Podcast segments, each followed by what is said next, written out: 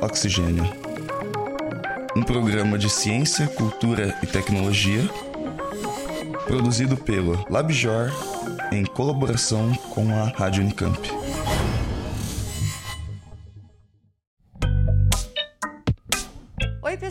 Sou a Maíra Torres, ex-aluna do curso de especialização em jornalismo científico aqui pelo LabJor da Unicamp, sou bolsista Mídia Ciência pela FAPESP e hoje a gente está aqui, eu digo a gente porque temos também convidados lá direto da USP e também da URGS no Rio Grande do Sul. Hoje o assunto do oxigênio vai fazer uma ponte entre o tema da paleoceanografia e também o tema das mudanças climáticas. Então, junto comigo, eu tenho aqui o professor Felipe Toledo. Olá, tudo bom? Ele é professor do Instituto Oceanográfico e também é Karen Costa. Oi, tudo bom? Ela também é professora do Instituto Oceanográfico. E, por ligação, a gente tá com a Maria Alejandra Pivel. Ela é do Instituto de Geociências da URGS. Oi, Maria. Oi, tudo bem? Tudo bem por aqui. A gente vai falar então um pouco sobre o tema de mudanças climáticas, né? Esse ano, por exemplo, foi um ano atípico. A gente começou com várias chuvas, né? E acredito que, na verdade, o próprio assunto do clima seja um assunto que permeia a humanidade desde que ela existe, né? A gente depende do clima para comer, para sobreviver, para construir cidades, residências, uh, enfim. Sem nada disso, a gente não consegue estabelecer a nossa civilização, né, Felipe? Isso. E eu acho que para começar, então, vamos. Uh, para começar o assunto, acho que era importante a gente falar mudanças climáticas, o que é, né, uma definição rápida, que seriam aquelas mudanças que acontecem no planeta. Né? Uhum. E essas mudanças incluem o aquecimento global, que a gente usa esse termo para quando ocorre o aumento de temperatura no planeta a longo prazo. Né? Então, né? é, não, é errado quando a gente fala em mudanças climáticas, não necessariamente a gente está falando em aquecimento global. Aquecimento global faz parte das mudanças climáticas. Né? Uhum. Então, o esfriamento global também seria uma mudança climática. Uhum. Né? Mas o, o, aquecimento climático é uma das coisas que veio à tona no século XX, né, por influência do ser humano. Quer dizer, a gente começa a ver um aporte de CO2 muito grande na atmosfera, ou seja, gases do efeito estufa, lançados na atmosfera por efeito antropogênico, quer dizer, por ação humana, uh, humana por ação do, dos nossos maquinários. Né? Mas se a gente pensar como você falou, em paleocenografia, quer dizer, a gente tem que voltar no passado, quer dizer, existem mudanças climáticas que são naturais ao planeta, ou seja, se a gente pegar, não vamos tão antigo, mas se a gente pegar uh, no Gondwana, ou seja, quando os continentes estavam unidos,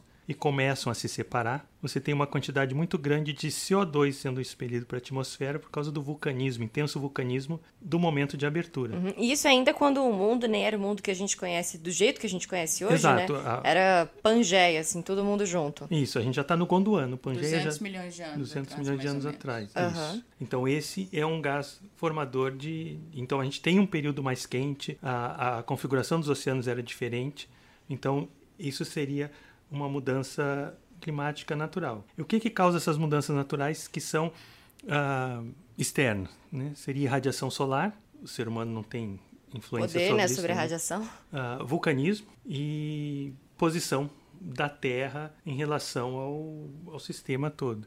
Isso naturalmente no sistema de translação, você diz, né, rotação mais perto do Sol, mais longe do Sol, nesse, nesse esquema de mudança climática. Sim, é, na verdade o que a quantidade de radiação que chega na Terra, até o, até o Felipe comentou da variabilidade na intensidade da radiação solar. Isso aí varia ao longo do tempo, mas é, o que faz o clima variar mais ainda é como essa radiação solar se distribui na Terra. Uhum. Ou seja, é, como como que ela chega mais nos trópicos, chega mais ou menos nas altas latitudes. Isso depende, é, como essa radiação solar se distribui, depende de, é, dos parâmetros que a gente chama de parâmetros orbitais, que tem a ver com a excentricidade da órbita, se ela é mais circular, mais excêntrica, é, a obliquidade do eixo de rotação em relação ao plano da órbita, e também há outro movimento que a Terra faz, que é como se fosse um movimento de peão, que a gente chama de movimento de precessão, que isso faz com que o contraste sazonal entre inverno e verão seja maior ou menor. Então, isso, o que vai mudar, não vai mudar tanto como, quanto chega de radiação solar como um todo na Terra, mas vai mudar como ela se distribui.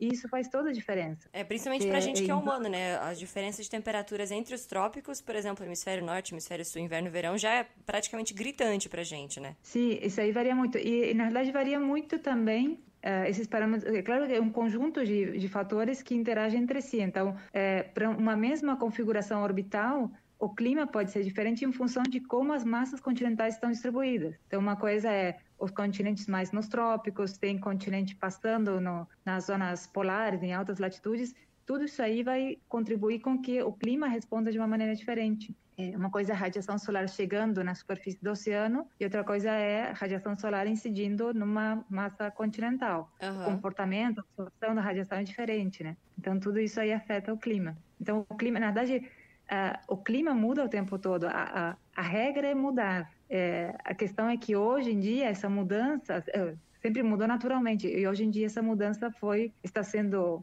é, catalisada, acelerada pela ação humana. Isso que a Maria falou, quer dizer, tem essa influência e isso vai influenciar uh, diretamente também na circulação uh, dos oceanos, né? Porque vai aumentar ou diminuir os mantos de gelo nos polos. Ah, você disse que a radiação solar então tem influência no, na circulação dos oceanos? Sim, vai ter influência por causa não direta, não é que, por exemplo, quando você tem aumento ou diminuição dos mantos de gelo, isso vai influenciar na circulação dos oceanos. Entendi. É. Sim, porque quando você tem derretimento de gelo desses mantos uh, que estão nas calotas polares, você introduz nos oceanos muita, uma quantidade expressiva de água doce. E quando você introduz água doce no oceano, você pode mudar a densidade das, das massas de água e as águas vão, vão, vão mudar o movimento das águas se dá através da diferenças de densidade. Então, se você introduz mais água doce, você vai mudar a densidade das águas, você pode mexer no fluxo, na intensidade e talvez na direção do fluxo das massas d'água. E essas massas d'água profundas são formadas a partir de massas d'água superficiais que estão em contato com a atmosfera e vão redistribuir o calor. Diminui essa sua capacidade de distribuir calor ela vai deixar o, o, ambiente mais frio, porque ao longo do tempo essas houveram mudanças naturais. De acordo conforme a Maria explicou, essas mudanças nas, nas condições orbitais, essa, elas são cíclicas, de 400 mil anos, 100 mil anos, 40 mil anos, 20 mil anos. Então, é um processo natural. Uhum. Só que o que, que acontece numa escala humana, nessa, nos últimos 10, 20 mil anos, a gente está influenciando nisso, coisa que nunca aconteceu antes. Né? Então, por isso que é importante estudar a, o palio para saber como era antes, sem a nossa atividade humana. Então, a gente consegue ter um parâmetro para ver, bom, agora a gente está aumentando X, vai acontecer tal coisa. Vamos buscar lá no passado um tempo em que a gente estava em condições onde, por exemplo, a quantidade de CO2 é muito maior do que hoje. Já teve algum tempo no passado que isso aconteceu? Sim, teve. E aí, o que, que aconteceu logo depois disso? Aí a gente vai nos sedimentos e vai estudar o que, que aconteceu quando os níveis de CO2 eram muito maiores do que hoje. E a gente tem esses registros do passado. A gente sabe o que aconteceu quando o nível de CO2 era maior, houve um aquecimento global bastante grande, as correntes oceânicas mudaram, houve acidificação dos oceanos. A gente tem todos esses registros nos sedimentos e a gente sabe o que, que aconteceu. Então é, é a nossa baseline. É muito mágico, né? Assim, é, é, que essas mudanças climáticas fiquem tão registradas. E aí eu queria perguntar, né, para quem não conhece a área de paleocenografia, acho que o jeito, o melhor jeito de explicar o que é paleocenografia é desmembrar a palavra, né? Paleo quer dizer que. Que aconteceu no passado. E esse passado pode ser um passado geológico distante ou um passado mais recente. E aí, oceano, claro, pelo estudo dos oceanos, né? E grafia aí do estudo. Então, a gente estuda, a gente não, porque eu não sou oceanógrafa, né? Mas vocês estudam os mares do passado para poder entender exatamente nesse caso do clima como que pode ser, como que pode agir o clima do futuro. É isso? Isso, a gente tenta uh, jogar, ver as grandes modificações e prever quais são as consequências para o futuro. E, e, nesse caso, acho que a Maria comentou, quer dizer, a gente está jogando, isso vem desde, principalmente no século XX, uma quantidade absurda uh, de gases do efeito estufa. A gente fala muito do CO2, mas não é só o CO2. Né? A gente está in, inserindo outros gases que também contribuem para o maior aquecimento. Por exemplo, o metano é um gás extremamente danoso para o aumento da temperatura do planeta. Né? E a gente tem essas emissões extremamente elevadas. Uma consequência direta que se coloca muito nisso é a variação do nível do mar. Ou seja, o nível consequência do... se diz das mudanças climáticas. Das mudanças climáticas. Uhum. Quando você começa a derreter mantos de gelo sobre o continente, Né? Lembrando que gelo marinho, você derrete, o nível do mar não sobe, porque ele já está líquido. Se você botar um cubo de gelo num copo d'água, ele vai derreter, o copo d'água vai continuar com o mesmo volume. Uhum. Porém, o aquecimento do mar faz com que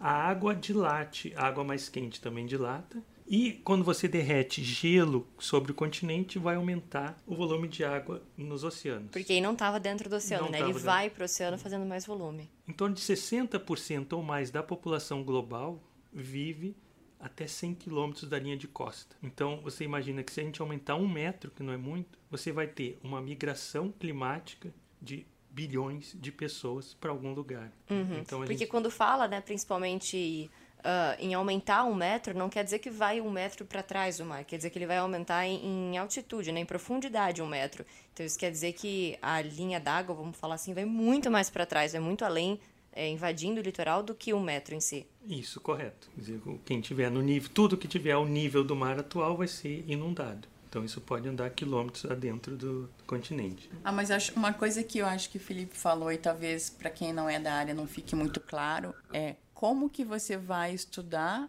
oceanos do passado se esses oceanos não existem mais.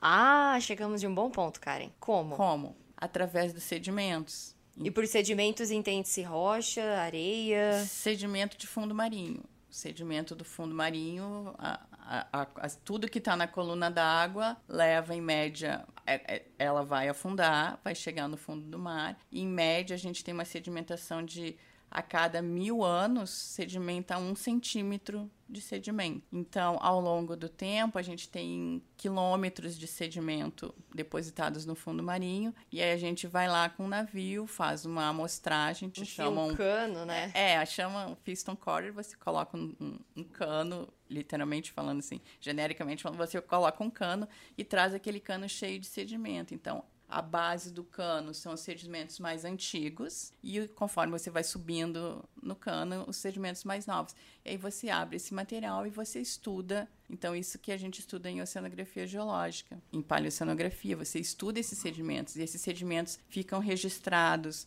ah, por, pela química, pela composição química do, do material. A gente pode ter noções de paleotemperatura, paleosalinidade, paleoprodutividade. A gente consegue saber qual é a massa d'água, se a massa d'água que estava lá na, em determinado período é a mesma que a gente tem hoje, se não, por que mudou. Então, todos os estudos são feitos em com base principalmente em sedimentos marinhos. E aí eu acho que eu preciso perguntar, né? Olhando para o passado, existiu algum momento em que a Terra fosse parecida com o que ela é hoje? Então, a gente procura isso nos registros, eh, nos testemunhos. Ah, Inclusive, me esqueci de comentar, mas a Karen falou dos canos de PVC que a gente crava nos sedimentos, para pegar verticalmente, para pegar as histórias de acumulação e ver como os sedimentos variaram ao longo do tempo.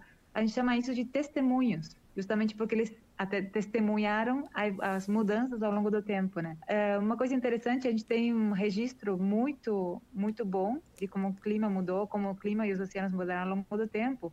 É, e a gente vê que muitas vezes é, o clima, por exemplo, claro, tem tendências, tem ciclos glaciais, interglaciais, todo o quaternário marcado por ciclos glaciais e interglaciais. É, então, esfria, eh, esfria a Terra como um todo, em média, eh, esquenta em média, mas é, é muito comum que exista uma uma diferença entre, entre hemisférios. Então, quando a, a, eh, começa a aquecer num hemisfério, esfria no outro. Quando começa a esfriar no, no, naquele hemisfério, eh, esquenta no outro.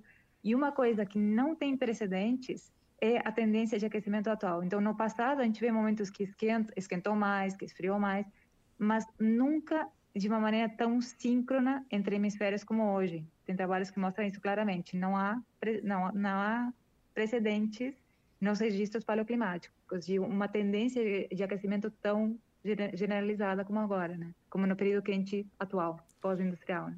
E também não numa escala É. tão rápida, né, Maria? Exatamente, é. No, no, no clima natural, as coisas ocorrem de forma lenta. Levam milhares de anos para as coisas acontecerem. E agora as coisas estão acontecendo em décadas. Os aumentos estão sendo grandes e muito rápidos. Então a gente não tem um precedente, um, si- um similar no passado ao que está acontecendo hoje. Então- E não dá para comparar, então, você disse. É, quando a gente compara o que aconteceu, a gente está falando em milhares de anos e agora a gente talvez verifique o que a gente vê no passado em décadas. Só que é. com a nossa presença, a gente não está preparado para essas mudanças. E existe uma forma de se preparar exatamente?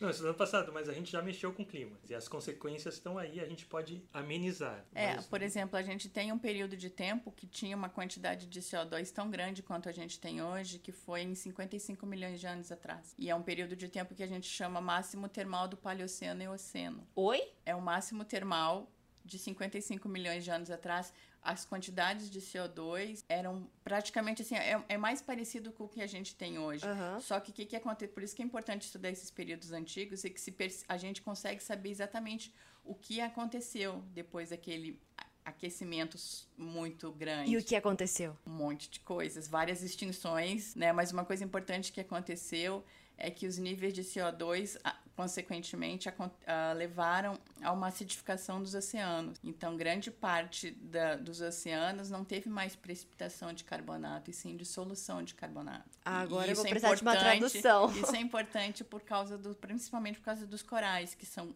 uh, organismos que secretam carbonato de cálcio em, em, em, temperaturas quentes e no oceano raso. Então, se não tem condições de precipitar carbonato, porque a química dos oceanos mudou. Por precipitar carbonato quer dizer o que exatamente? Crescer o carbonato. Ou, por exemplo, o, para formar uma conchinha que seja, uhum.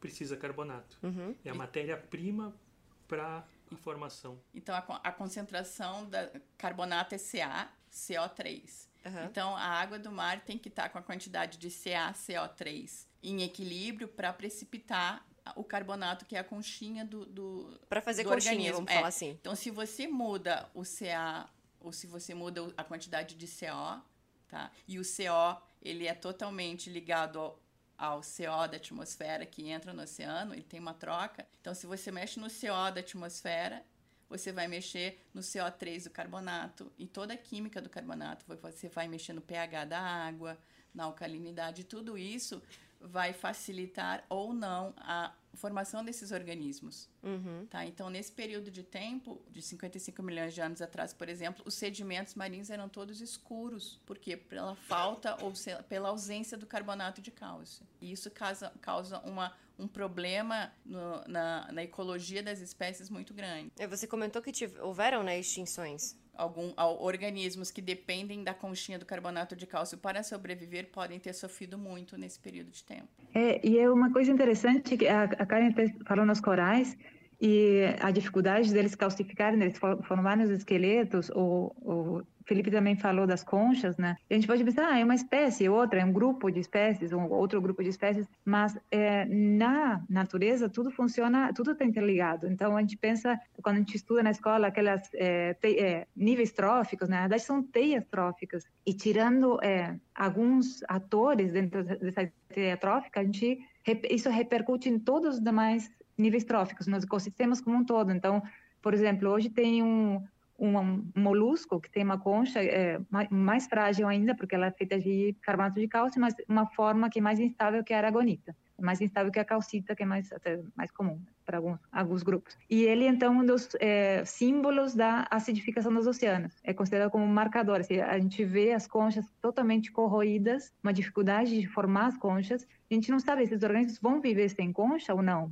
Talvez não. Talvez sim, mas se, se viverem sem concha, eles vão é, não vão ter o mesmo papel trófico ou, ou, não, eles não vão cumprir a mesma função que cumprem hoje no ecossistema. E isso acaba repercutindo em recursos pesqueiros. Então a gente pode dizer, ah, não estou nem aí para aquela conchinha ali, para aquela espécie. Se ela for extinta, não faz diferença. Não, na verdade, aquela espécie tem um papel, cumpre um papel dentro de um emaranhado de relações entre organismos que acaba repercutindo e, e já é visível nos, é, na exploração de recursos pesqueiros. Então, os recursos pesqueiros não sofrem só com a sobrepesca ou com a pesca excessiva, mas também com as mudanças na, na, na própria produtividade dos oceanos. Corais também, corais servem, as áreas de é, recifes de corais servem de berçário para muitas espécies que colocam suas larvas ali, então serve para é, locais para aumentar a produtividade biológica. E sem os recifes, então é, tem toda uma reorganização dos ecossistemas, né?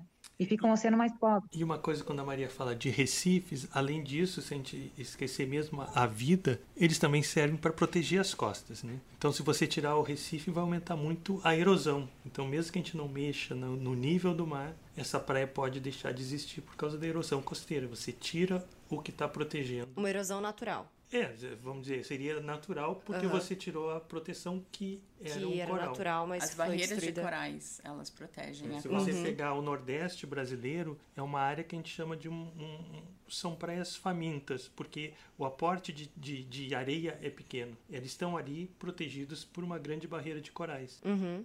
Agora você imagina se você tirar essa barreira de corais, uma praia que não recebe sedimentos praticamente, você vai acabar com toda essa. Comendo toda a areia, basicamente, assim. Isso. Acabar com a praia. Acabar com a praia. É, e, e, falando em Nordeste brasileiro, acabar com a praia, principalmente acabar com o turismo, né? E agora, acho que para encerrar, eu queria fazer uma, uma última pergunta, assim. A gente fala muito sobre medir o passado, pensar no passado, e a gente comentou, inclusive, sobre o porquê que é importante, né? Olhar para trás para entender o agora. E aí a gente tem como fazer previsões para o futuro, por exemplo, do, se a gente continuar do jeito que a gente tá e não fizer alguma coisa, ou o que dá para ser feito, ou assim, tentar pensar em soluções ou caminhos que aliviem esse efeito antropogênico? Previsões são, seriam as piores possíveis. Ah, legal. Pensar, mas, Encerrando com otimismo o episódio. A, a gente precisa terminar de poluir de qualquer forma. Seja até pelo, pelas vias respiratórias.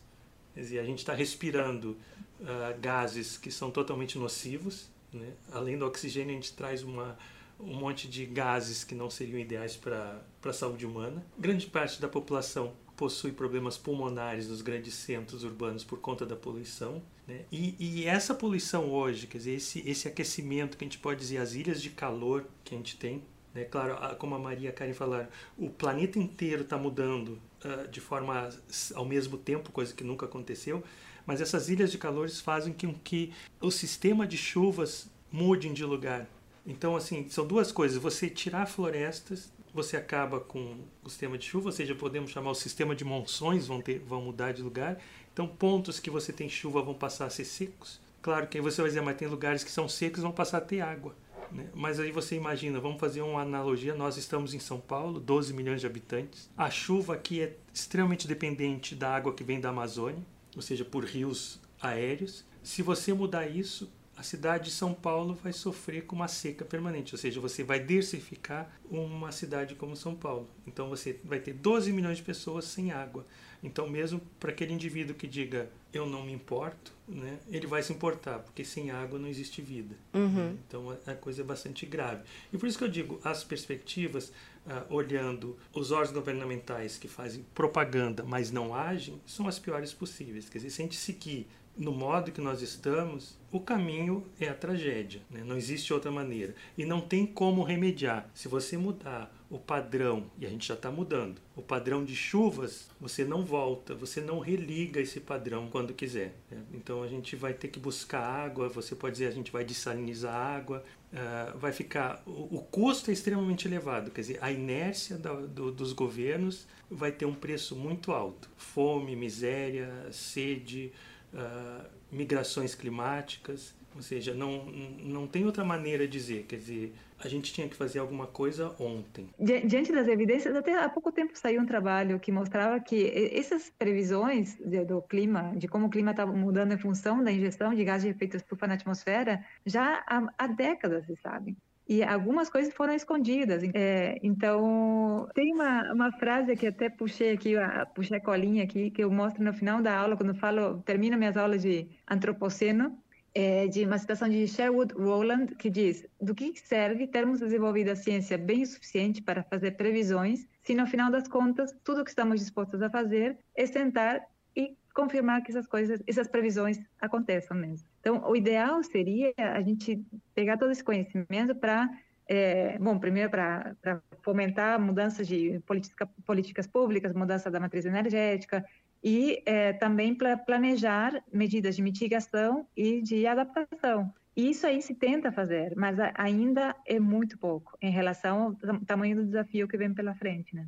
É, isso que a Maria falou, é, quer dizer, o otimismo seria isso, mas seria uma mudança radical mesmo, quer dizer, os órgãos governamentais, quer dizer, políticas públicas sérias tem que começar já. Uhum. Não dá para ficar discutindo, negociando. Com o clima não tem negociação. É, terminamos agora, acho que o episódio com muitas frases de efeito, né? Muitas frases reflexivas que a gente tem que. Acho não, né? A gente tem que pensar, cobrar aí do poder público, fazer a nossa parte, fazer ciência, divulgar a ciência, falar sobre os temas e levar isso principalmente a conhecimento da população, porque é o que a gente comenta, né? Enquanto você não sabe do que está acontecendo, você tem argumento de que não sabe. Mas a partir do momento que você entende os fenômenos climáticos e entende que você pode agir, por exemplo, parando de poluir, né, como você comentou, aí a gente tem que começar a fazer alguma coisa de fato, porque já está no nosso alcance, né? Cobrar do governo está ao nosso alcance, né? Não poluir está ao nosso alcance. E eu acho que a gente pode encerrar o episódio dessa forma, né, trazendo aí a reflexão para quem acredita, né, para quem entende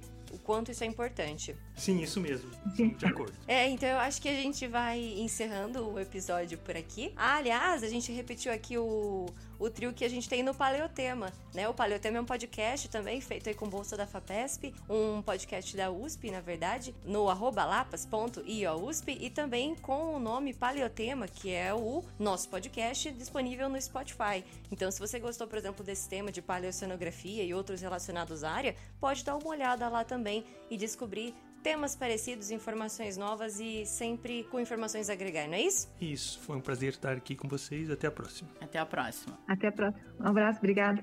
Até mais.